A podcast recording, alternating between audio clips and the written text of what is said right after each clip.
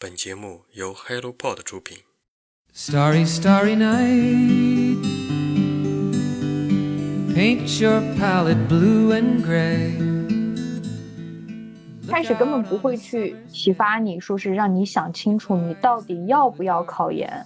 他们的统一话术就是你一定要考，这么多人都在考，你一定要考。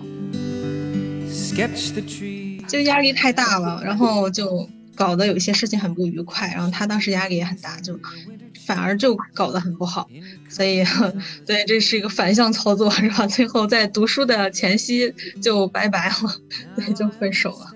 当时谈了很久的男朋友，哎，这想起来还是有点遗憾。这么说来，考研的原因就几个嘛。第一个就是想给自己一个缓冲的机会，还不想那么早的去步入社会。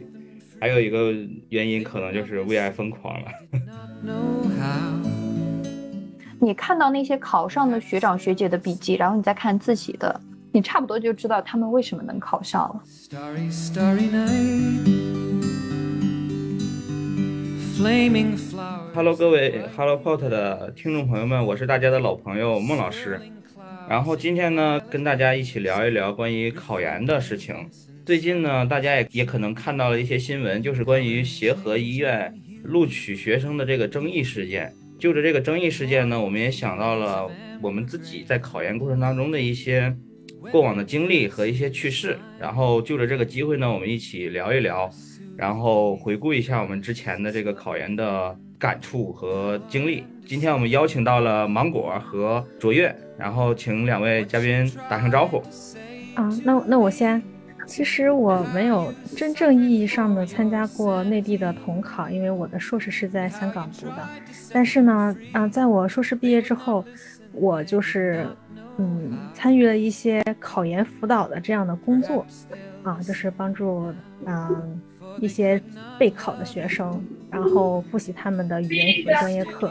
然后呢，我也会接一些辅导外国留学生。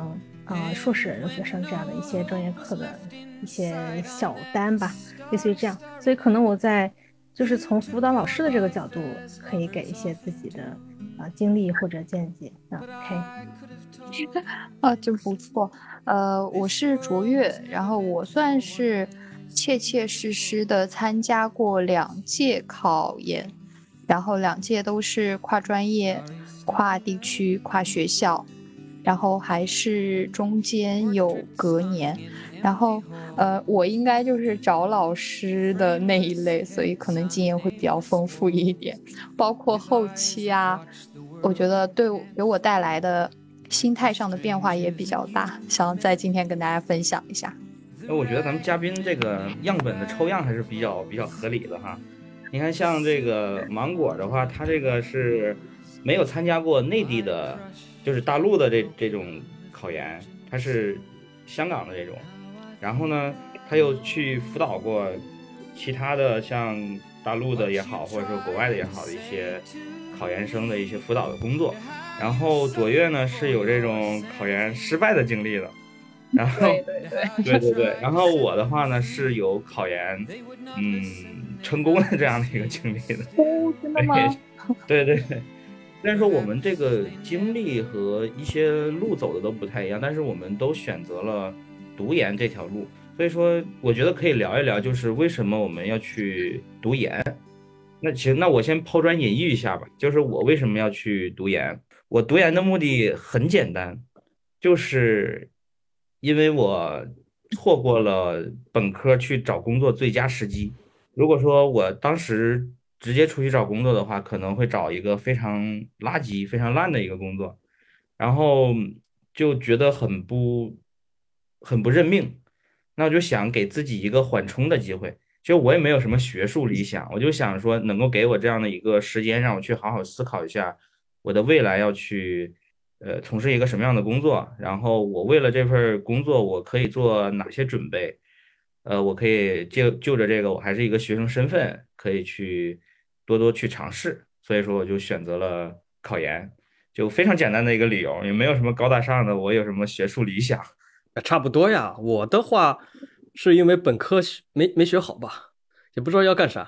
哎，当时的话是本科三年级的时候，正好是我是计算机学院啊，虽然是去了日本那边，但是我是计算机，然后学校正好有这种呃外语的项目，然后我也是被动漫所感染的那一代吧，什么灌篮高手啊，什么百变小樱啊，樱桃小丸子那种 特别喜欢的，所以日语也比较感兴趣。之后的话，正好是学校有这种交换留学的项目，之后参加了之后，然后大四那一年就去留学。呃，等到毕业之后，有的人的话是直接回来了嘛，就是家人帮忙找工作啊，或者国内找工作也好，还有一些就是自己在那边进行考研。然后我也是跟风随大流，在那儿继续考研嘛。毕竟待了一年时间，感觉待的有一点怎么说，还没过瘾。之后 是也就是自己考研，然后在那边上学。当然最后的话还是没在那儿工作，直接回来了，因为要结婚嘛。啊，就是我其实是先工作后考研的。我工作了两年之后去，嗯，我在大三、大四的时候，那时候就没有太想好吧，自己要不要去读一个研究生。然后我就去参加工作，啊，是在深圳新东方啊，当时是在那个地方工作。然后我就发现身边的同事其实学历都还挺优秀的，嗯，一下子就很有那种。压力那种危机就来了，就觉得那我是不是也要去读一个硕士呢？这样可能对以后的这种职业发展会好一些。那我就选了一个自己比较喜欢的嗯专业啊，因为我的本科是英语，然后我更喜欢语言学这个分支，我就去读了语言学的硕士，这个是直接的原因吧。嗯，所所以说是有一定的学历焦焦虑的是吧？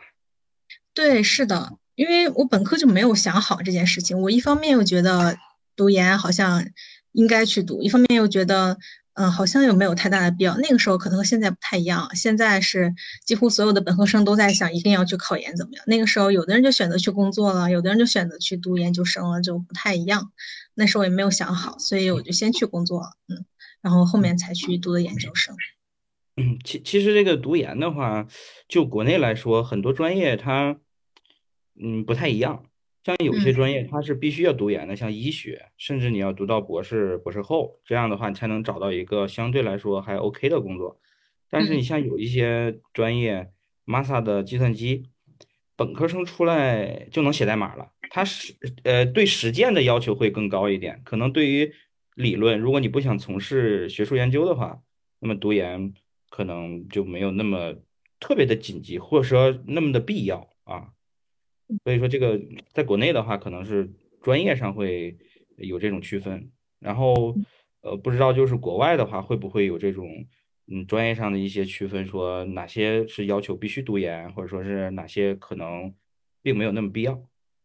呃，我其实一开始考研的想法很单纯，就是因为那个时候喜欢一个人，然后他在很好的学校。其实我反而是更 prefer 工作一点的，就是我觉得，嗯，只要不眼高手低，总是可以找到喜欢的工作的。这是我第一次考研的原因啦，因为这种驱动。然后第二，呃，当时没有考上，呃，我考的是北大的汉硕，当时差了三十分吧，呃，没有考上以后，我就去泰国工作了，呃，泰国工作了一年，还是我从事我本专业的工作。然后回来以后呢，刚好赶上了疫情，三月份，然后隔离完就到四月份了。紧接着就，其实这一段这段时间我拿到了北京的 offer，但是没有没有机会去，我就想要不就再试一次。接下来就第二次考研了，呃，还是没有考上。没有考上以后，最后最后下决心来新加坡读研，是因为我觉得。因为我从事的是教育工作，之前在泰国的教育经历会给我一些，嗯，会改变我对学生的一些态度，所以之后我去广东工作，工作了大概半年左右的样子，最后决定来新加坡读研，想看一下新加坡的教育体制会和泰国的有一些什么不一样，和中国的有什么不一样。我觉得这会影响到我之后，无论是回国还是。教外国人汉语也好，会影响到我的呃教学的一些方式，所以最后来这边读研。对，第一次是为爱疯狂 傻了。人家学历学历还可以，就是就是其实一开始只是想生活在一起，后来就觉得有点难，算了。那那这么这么说来，考研的原因可能无非就就几个嘛。第一个就是想给自己一个缓冲的机会，还不想那么早的去步入社会，或者说是有一些学历上的一些焦虑。还有一个原因可能就是为爱疯狂了，然后去想着去见识更多的一些不同的地区、国家，他们的教育是怎么样的，他们的。想法是怎么样的，然后能够让自己的这个人生阅历能够更更丰富起来。其实我在就是辅导考研或者说是考研过程当中认识的一些朋友，他们的理由，呃，可能也无非是这几种。然后不知道就是你们接触下来的一些其他的朋友里面有没有那些让你们比较印象深刻的一些考研的理由？我当时备考的时候，旁边就是和我一起租房有一位男生。已经考了第四年还是第五年，然后就很单纯，呃，我要读一个二幺幺，单纯对学历的认可吧，这是我印象中比较深刻的一个。考考四年或五年的话，我觉得压力好大呀。是的，是的，而且其实年龄也，当时一九年的时候，他应该年龄已经二十五、二十六这样，但是好像后来还在考，还在考，好吧，好吧。对，刚刚就是聊聊到，就是大家的经历不太一样嘛。像我是纯考的，那那个芒果的话，他你你读的香港的这研究生是有考试吗？还是说是一个申请制呢？嗯，其实香港的研究生是申请制的，但是可能我的这个专业，我不知道是比较特殊还是怎么样。其实除了你要提交的那些传统意义上的材料。嗯，就是语语言啊、成绩啊等等的材料，还要通过笔试和面试。对，其实也是要备考的，所以我觉得 还是挺烦的。我备考了一年一年多吧，然后我和卓越可能不太一样，就是我因为备考，这是一部分原因啊，还和当时的男朋友又分手了，都有感情的原因。哎，对，就压力太大了，然后就。搞得有一些事情很不愉快，然后他当时压力也很大，就就是反而就搞得很不好，所以对这是一个反向操作，是吧？最后在读书的前夕就拜拜了，对，就分手了。当时谈了很久的男朋友，哎，这想起来还是有点遗憾，对。嗯，所以说香港的研究生有的专业其实申请起来也没有那么容易，并不是说你想提交一些东西啊，或者是广撒网一下就好了。我只申请了这一个学校一个专业，所有的时间都在准备这一件事情，花了一年多的时间申请上的这个学校。哦，哇哦，那这种就是是那个申请制的话，它会有一些呃人为的因素在里面吗？比如说。你比你跟这个导师认识，然后他就想要你，然后他就把你给要了。但是我们可能，嗯，不认识这些导师的人，就没有这种读他研究生的机会了。哎，得看你的研究课题、你的专业方向跟导师能够指导的他的研究方向是不是匹配吧？我觉得这是主要的。虽然说实话，有人的地方就有什么江湖或者是这种呃感情上的因素也有，但是主要还是科研吧，就好像。你想做哪一方面？人工智能方面，人工智能加教育。但是那个导师的话，他只是说，呃，文科领域的教育，但是和理科他研究的少，他其实根本没没法进行呃指导啊。我觉得这应该算是最主要的。嗯，我的意思就是在大家一些很基础的一些要求都符合的情况下，可能可能就是玛莎比我优秀，但是我我会和这导师的一些。就是关系会更好一点，因为我没有申请过国外的嘛，我也不知道他们是怎么样的一个流程，所以就比较好奇，他会不会在这个过程当中存在一些嗯不太公平的地方？他万一教授收俩，咱俩都要了怎么办？再来一个人呢？对吧？再来一个人，三个人，三个人，漂亮的话就要，就是得看竞争的激烈程度吧。像我申请的是 master，就是。授课制一年授课制的这样的硕士，其实这个竞争没有那么的激烈。虽然我也准备了很久，但是没有那么的激烈。还有一种叫做 MPhil，就是为了做那个 Doctor，就是去读 PhD 之前的那个，然后他还带奖学金的这个，就竞争非常的激烈。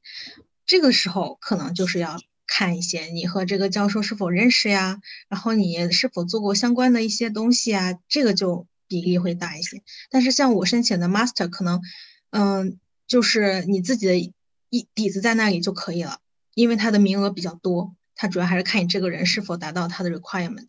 嗯，但是我觉得如果竞争非常激烈的话，还是存在一些人为操作上面的这些比重。嗯，我是这样觉得。其实这种也有一定的合理性嘛，就是导师也会去更倾向于，呃，找一个熟悉的或者说是自己喜欢的这样的一个人，在就是基本的条件都符合的基础之上。我我觉得刚才您说的那个公平性的，就是国外申请研究生的时候，我觉得导师的影响会可能会比国内的小一点。它存在的不是说有点像国内导师看上你这样的问题，它更多的是在申请过程中，可能有一些中介，或者说是我来这边以后才了解到的，就是可能你没有那样的背景，但是可以帮你润色，做一点背景提升这样的东西。哎，这个这个润色我就比较好奇了，它它是会怎么去润润色呢呀？我我怕这个讲出来反而会，我刚才犹豫要不要讲，我怕讲出来反而会告诉一些人可以这样去操作。反正呃，就是说呢，我在这边了解到的，呃，比如说呃一些中介他会，你要申请美国的学校，他可能会和美国的学校有合作，比如说一个哈佛或者说一个耶鲁的教授，他固定就是这个教授可能只是。有这样的 title，但是他开了一个课，你去上他这个课，可能两三个小时，上完以后给你颁一个课程培训的证书这样的东西，相当于给你做一个背景的提升，就是你本来没有这样的背景，然后帮你做了这样的背景，所以这个时候你申请专业、申请学校呈现出来的简历呀，或者说会更好看一点，所以导师可能会更偏向一点。我觉得它的不公平可能主要在这方面。嗯，其实很常见啊，这种就好像，呃，你说起来像这种中介的话，之前和一个朋友聊过，就是他说的很直白啊，你就是花钱砸钱的话，我可以让你去一个很顶级的、国际上很顶级的、数一数二的这种这种学校。说起来有一点感觉啊，这这是花钱就能搞定的事儿，感觉好不公平啊。但是 实际就是这样，对吧？包括甚至你的绩点，就是大学的绩点，他都可以帮你改掉。呃，当当然，如果发现那是另一回事了。但是是有这样的操作。OK OK OK，就是我会发现，不管国内国外，都有一一套自己的玩法哈。对对，在这个规则里面，大家都要守规则。至于说你怎么去利用规则的漏洞也好，或者说是一些嗯偏门也好，那是你自己的事情了。但是在这个规则。在这个规则之上，我们要去尽量的保持一种公平性。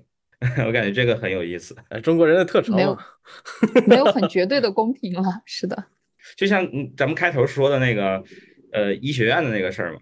然后我最近也在关关注，然后看抖音上有很多人去评价啊什么之类的。这件事情就是在规则之上，它是完全符合程序的，就程序正义是完全符合的。然后在结果上来说呢？呃，就这个行业内的，像医学院的一些教授啊，在看到两个学生过来的时候，其实也会更倾向于要那个，就是有争议的那个，对，就有争议的那个，对对对对对。呃，为什么呢？因为招研究生其实更多的是去看你的学术的水平，并不是说去看考试的能力。然后他能发一个 SCI 影响因子是六的这样的一个文文章。他这个简直了都，据说好像是在医学这个领域的话，硕士毕业都不一定能够发 SCI 影响因子是六的这样一篇文章，然后他本科都能发，那这个简直是太诱人了。就是在这个过程当中，导师可能会有一些嗯倾向性是吧？嗯，就想着说我就要他了，但是因为程序在那儿，那可能我会给他的分儿面试面试分打的特别高，然后给另外一个面试分。打的稍微低一点，然后这样能够通过程序去把它给呃，就是招进来。嗯，就是很多时候就会发现这种呃制度啊、程序啊和你这个人想要的一些东西啊，它是会有一些冲突的。但是人就很聪明嘛，通过这种呃稍微的一些一些就是也不能叫操作哈，就是一些倾向性的东西。他会会实现这种自己的这种愿望。但你说这个公平还是不公平，其实很难讲。呃，没有猫腻吗？没有，没有，没没有。啊，我我觉得就是站在导师的角度，他其实更想是选一个科研能力比较强的。那么这个科研能力的体现可以通过论文，如果说是没有论文的话，可能会通过你的考研成绩。这其实也是你对我们本专业知识掌握程度的一种体现。当然有，那现在出来了一个学生，他拿到了一个更直白、更透明的东西，证明他的科研能力，我觉得会，就是做出这样的选择，还好吧，就是我是能理解的。对我我也是完全能理解的。嗯就就给你举个例子嘛，咱就好比咱们要咱们是开一个饭店的，咱要招一厨师，然后你你公布出我招聘的一个流程，首先我要考你的基本的知识，你要对什么川菜的历史了解的特别的扎实，嗯嗯，然后其次呢，就是要有一个面试，然后你要去炒菜也好，或者说是呃描述一下你的过往经历。然后你会发现有一个人，他对于川菜的历史如数家珍，但是他从来没有在大饭店工作过，也没有几乎也没有亲自去炒过菜。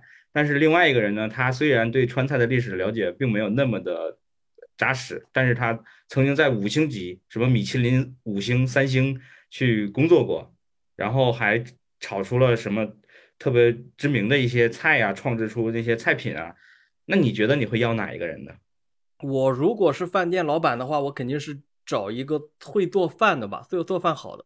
这是我不需要理论啊，做饭好的，然后才能有回头客，对不对？其他的我不要啊，很显然。对，对，就就是这个样子。对，哦，原来如此啊！一开始我老是感觉代入感，就是说有什么猫腻啊、关系啊这种，因为啊这这种事儿主要是已经这种思想已经 渗入骨髓了，生活中的方方面面都遇到过。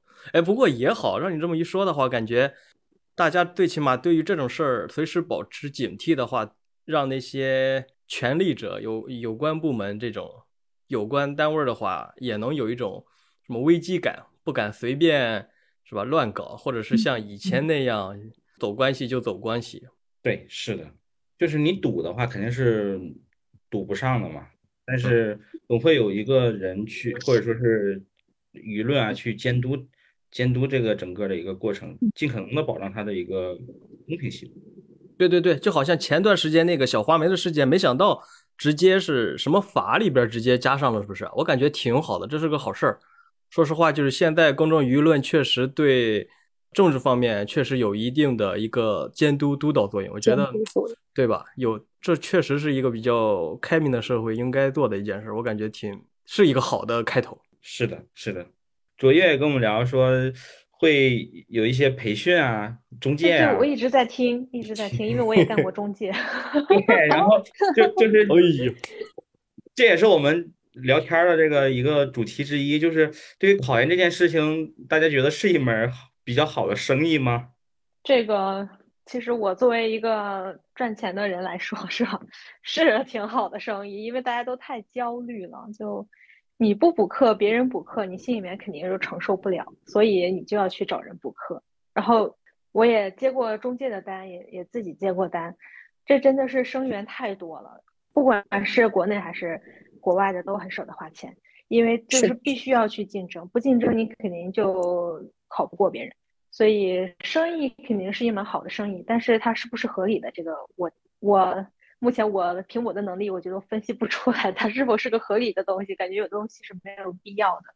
我想说，这个它是不是好生意，得从两方是好生意，两好的对是两方面对吧？呃，从两方面来看，一方面是站在芒果那个角度，就是说我是搞考研培训的。其实我参加了两年考研，我陆陆续续，我非常能体会到站在一个想要参加考研的人的心情。我都买过哪些课？我买过学长学姐的笔记，呃，买过小程序的刷题的那种东西，然后还买过一些网传的。呃，就是类似于押题那样的东西。当时的心态呢，就是，哎，呃，这个有没有可能呢？但凡它有可能，那我就要看一看。对，所以我非常理解这种心情，而且我因为我也从那些群里面购买嘛，但是你也能看到其他一些考生，呃，甚至比我还急迫很和焦躁的这种心情。而且我也听说，就是呃，我们当时考语言学某个二幺幺的大学的一个学长，因为考上了，然后就靠这个呃卖自己的笔记、卖网课，呃，好像呃大几百万。我其实这个甚至对对会会的，其实嗯，这个甚至比他自己考研本身给他带来的意义还要重大一点。我觉得可能啊，我觉得这对于做生意的人来说，嗯，可以说是一门好生意，因为大家都是非常无头的，就是非常冲动、非常焦虑的，其实就是你卖课给他，缓解他的一部分焦虑。但是对于自己来说，就是对于个人来说，考研真的是一门好生意吗？嗯，我也见到了一些人，他们学历可能没有那么好，不是研究生，但是提前找到了自己想做的事情。呃，另一些人可能花了很大的劲，可能五年六年考上了，然后再读了三年四年以后，发现，嗯，不是自己喜欢的，或者说需要从头去想这个事情。可能当时考了研，只是随大流，懒得去思考，做出来了一个看起来对的选择。但是后来看起来，因人而异吧。如果你是想清楚了去考这个研，我觉得是一门好的生意，对自己来说。因为我第二次来，就是第二次选择读研的时候，我觉得，呃，这个读研文凭对我来说已经不那么重要了。我想看，我想学到他这边的教育制度，我想经历不同不一样的事情。当然，来到这边以后，我也看到了，接触了不同的学生，所以我觉得我的目的达到了。这是我对于我个人来说，我觉得它也是一门划算的生意。但是另一些人可能也会不太一样吧。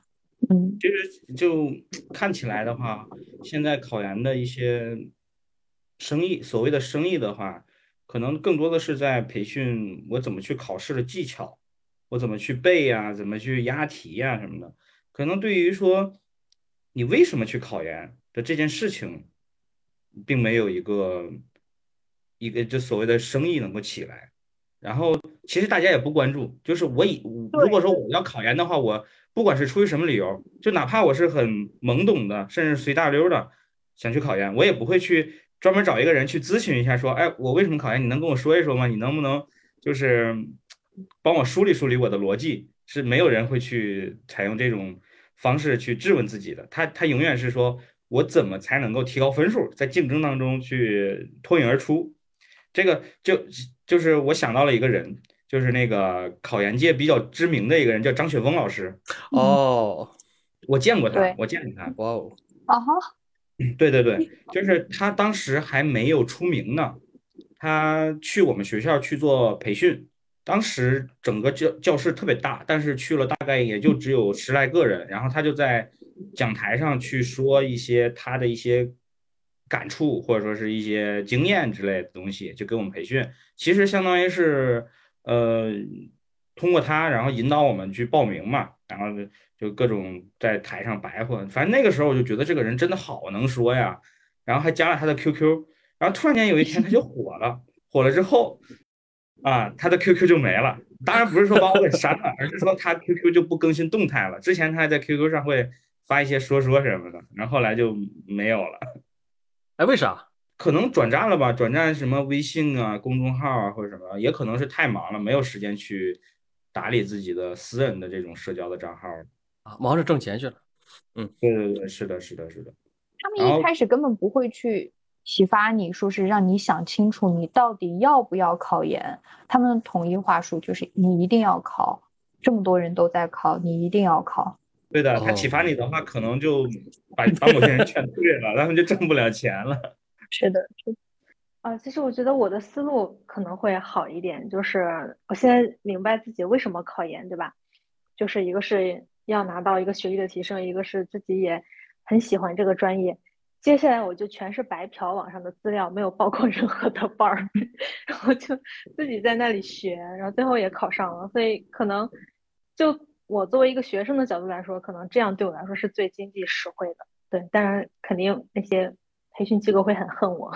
对，我就走过一些弯路，然后就去报名，嗯，花小一万吧，然后去报名一些课程，但是回头想想，那些课程的价值非常的低，然后也会去买别人的一些资料，呃，虽然我会觉得稍微有点贵了，但是为了买一个心安，我就会想，就是别人买了我不买，那我不就对啊，这东西我就落后了呀，就感觉他们的东西就像是一本武林秘籍、九阴真经，大家都想得到。这个时候别人得到练了这个功夫，我不练，那我肯定会被打死的，就就这种心态。中的就是你的这这样的人的钱。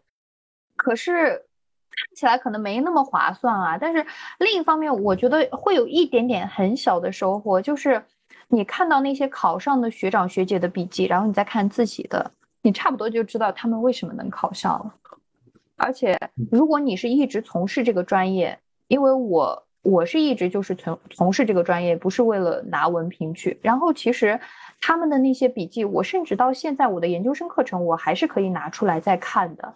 哇哦，哇，这太棒了！是的，这是很靠谱的资料。也不是很靠谱吧，因为我当时报了一个学姐，呃，是北大汉硕的一个考上的学姐，然后她有一对一的那种辅导课。我拿到她的笔记的时候，我就突然知道，你能看到你性格上的一些缺陷，给你带来学习上、学习态度上的和别人的差距。因为我就是一个大大咧咧的人，很多细节我就是不会关注到，但是你看到她的笔记，你就会，你就会。有一个，你就知道应该这样去学，反正也是态度上的一个转变了。还有这样的收获，我觉得这个这个是我当时没有想到的一个点。是的，哎，我觉得还是还是能看到差距的。就我没考上，有我没考上的原因。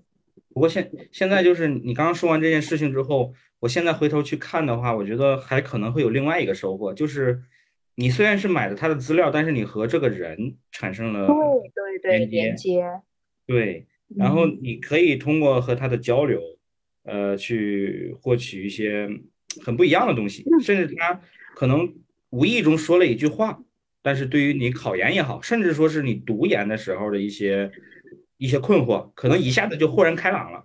我觉得这个也是一个嗯所谓的价值所在，就是我们买的不是资料，我们买的是我和你的一个关系。其实我后来又去北京的时候，我见了一下那个当时给我辅导考研的学姐，我们一起吃了个饭。然后呢，当时我就问她北大这个汉硕的课程设计，呃是怎么设计的，包括她对就业的一些方向的考量。嗯，聊完以后，我觉得我释怀了一部分的内容，就是我当时读那个研只是为了去北京生活，我就觉得好像，呃，三年这个课程设计并不是我太想要的东西。对，而且他的工作就业方向可能也不是我很想要的，所以，嗯，它是多方面的影响。是的，这么说，虽然说它是一门生意，但是它真的真真正正能够帮助到我们去，呃，与人产生连接，然后获取一些非对称的一些信息吧，其实是能够让我们在这个考研备考过程中。或者是真正读研了之后，会有一些帮助的，而且这个帮助可能并不是很简单就能够获取到的，这还是挺有价值的。